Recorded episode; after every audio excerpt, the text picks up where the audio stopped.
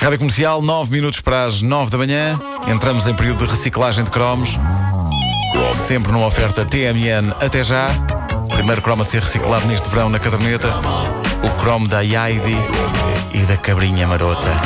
Vencedor do bloco Agora Escolha Cromos desta manhã. Amanhã, mais dois para escolher.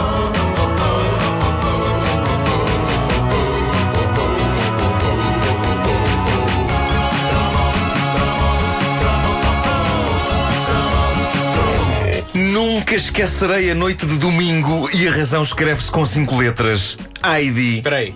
H. É? Cinco. Sim, sim. Ah, como vocês sabem, a série Heidi está a ser reeditada em DVD, imagem restaurada, um luxo. Aquilo está com melhor aspecto hoje do que tinha em 76 ou 77. Um problema: a música não é a mesma. Ah, pelo menos no episódio que eu vi, não havia nada de avôzinho diz-me tu. Como é possível? Nem de olaré, olaró, olaró, kiko, Oh, kiko. laré, laré, Kiko. Oh, pá, nítido. Isso foi Qualquer chocante. uma das duas, com versões alternativas nas escolas. Claro. Sim, É claro, é claro que sim. Levanta claro que e sim. mostra- Uma delas já, já aqui falámos eh, sobre a, a contagem de pilosidades eh, Sim, sim. eh, no, no- no traseiro do avô. Mas não foi isso que, fez da noite de domingo uma noite marcante. Foi isso sim o meu reencontro cerca de 35 anos depois com Heidi, Pedro, o avô, o cão Josef e com o extremo dramatismo que algumas daquelas histórias tinham. Permitam então que enquadre as coisas. Na noite de domingo eu estava em casa do meu sogro a jantar, quase todas as crianças da família estavam lá e para as entreter à hora de jantar é posto um DVD infantil. E o DVD em questão era, era, era o da Heidi, Ah, a boa velha clássica Heidi, mais precisamente o episódio que dá pelo nome Uma Notícia Triste. É logo para Situa preparar. logo. Isso- só o nome já é todo um programa. Uma notícia triste. O que é certo é que aconteceu uma, uma coisa muito embaraçosa. Os miúdos da família foram debandando e às tantas eu era a única pessoa sentada à frente da televisão a ver aquilo. E eu nem dei por nada. Só passado muito tempo é que eu percebi que não era ah, mais do que. Eu, eu era, eu era o único adulto a seguir aquela narrativa com Eu era o único adulto na sala, caramba. Mas choraste ou não? Eu era a única pessoa naquela casa que estava em frente à televisão. É surreal. Isso não quer saber. Choraste, Choraste ou não? Vamos com calma. Ah! Aquilo começa, surge o título do episódio, uma notícia triste. E eu penso, caramba, epá, isto vai doer, isto vai doer. E fico sentado, e foi esse o meu erro. Eles, eles sabiam viciar uma pessoa na desgraça alheia. Posso então desabafar convosco? Avança, avança. Ah, eu fiquei emocionalmente arrasado com aquilo. O episódio arranca com Pedro, o pastor, amigo de Heidi e seu futuro amante. Quer dizer, esta parte eu só posso especular. Ah, especular ok, nesta ok, parte. Ele, ele vai visitar a Heidi, mas vai de trombas. Passa-se algo com o garoto. A Heidi estranha, insiste que ele diga o que é que se passa. Enigmaticamente ele diz apenas: Recebi uma notícia triste. E é incrível como, constato agora, passados 30 e tal anos, tudo se passa a um ritmo muito lento num episódio da Heidi. Há, há momentos de silêncio pelo meio das conversas das personagens, do estilo: A Heidi diz: Mas Pedro, o que se passa contigo hoje? E depois. Recebi uma notícia triste. é, um, é um pouco o fenómeno de Sandokan. Eu também não vi o Tigre da Malásia há 30 e tal anos e agora que revi, constato que aquilo é muito parado. Na Heidi ainda se percebe, não há grande coisa para fazer nas montanhas, não é?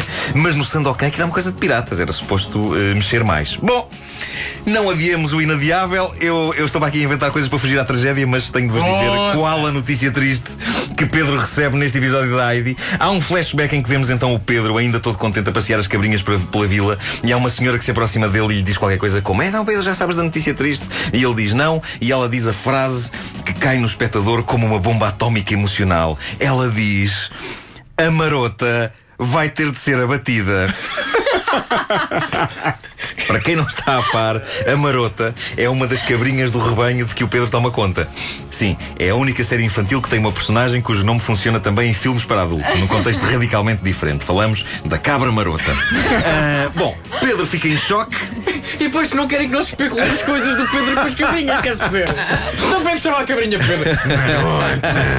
O Pedro fica em choque. Nesta altura, aproxima-se o dono das cabras, para quem Pedro trabalha, que é o Sr. Stral. É um homem que tem um ar muito pacato e bondoso, e ele explica ao Pedro: a marota não dá leite suficiente. É um, é um grande encargo que eu não posso suportar. E por isso, este vai ser o último verão dela. Ora, aquilo está feito de uma forma tão dilacerante que o homem acaba de dizer aquilo e quem é que aparece, toda querida e inocente, bebendo a aguinha na fonte central da vila, completamente alheia aos horrores que estão a ser ditos sobre ela. Ai. A marota, a marota, a marota. O timing é perfeito. O homem diz: Este vai ser o último verão da marota. O que só por si dava um grande título para um filme para adultos: O último verão da marota. Ah, e logo de seguida, branca, fofa, olhar meigo, surge a cabrinha. E o meu coração parou nessa altura. Meus amigos, o meu coração parou e desfez-se em pedaços. Como é possível fazerem isto a uma pessoa? E é uma cabrinha. De seguida, o duro momento em que Pedro revela a Heidi a dura notícia. A rapariga tanto insiste com o pastor: Mas o que é que se passa? Porquê é que estás tão calado? Porquê é que estás com esse mau feitio? Não sei quê. E o Pedro não aguenta mais e diz uma frase que de novo me acerta no peito como uma lança. Ele diz: Vão matar a marota. e a Heidi explode num choro convulsivo. A frase vão matar a marota torna-se em mais do que uma deixa. Torna-se num grito de revolta repetido entre lágrimas até à exaustão ir para lá dela. Vão matar!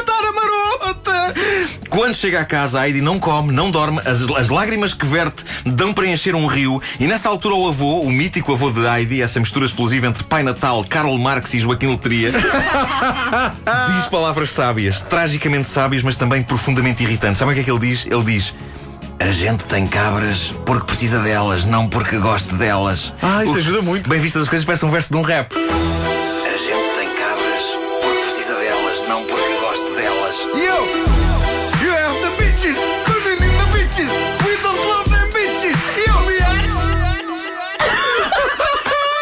Mas no, no contexto campestre de Heidi, o significado é outro. Ah, mas enfim, a Heidi recusa-se a aceitar essa ideia, é uma pequena revolucionária e implora ao avô: Não podemos fazer nada para ajudar a marota. E o diacho do idoso, sabem o que é que diz? Diz: Às vezes temos de dominar os sentimentos, Heidi. Inacreditável, inacreditável. E ela devia-lhe ter respondido: Pois, por isso é que você não vai para a cama com ninguém desde 1812.